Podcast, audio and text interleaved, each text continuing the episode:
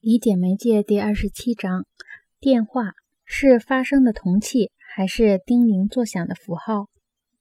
一九零四年，纽约市晚邮报的读者被告知，“赝品假货”一词的意思是说，该物品没有什么实质，正如和一位假冒的朋友打电话一样，没有什么实质。电话在说唱民间文学中的传说，被杰克·帕尔的回忆录夸张了。他在回忆录里说。他对电话的反感是从叮铃作响的电话铃声开始的。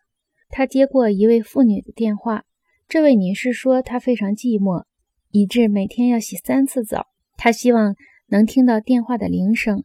詹姆斯·乔伊斯在《芬尼根的觉醒》中用了一个小标题：“电视在兄弟戏墙中扼杀了电话”，由此而提出了一个主题：通过技术延伸的感官之间的战斗。在我们的文化中已经践行了十多年。由于电话问世，出现了耳朵和嗓音的延伸。这种延伸是一种超感官的感知。与电视同时来临的是触觉的延伸，或者说感官相互作用的延伸。感官的相互作用更加直接地涉及整个的感官系统。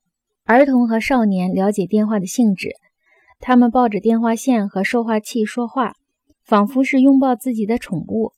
我们所谓的法国式电话是送话器和听筒合二为一的工具。这个名字意味深长地说明法国人感官之间的密切联系。讲英语的民族是感官分离的倾向非常顽强。法语之所以叫爱情的语言，正是因为它以特别密切的方式把嗓音和耳朵结合起来。电话也是这样把嗓音和耳朵结合起来的。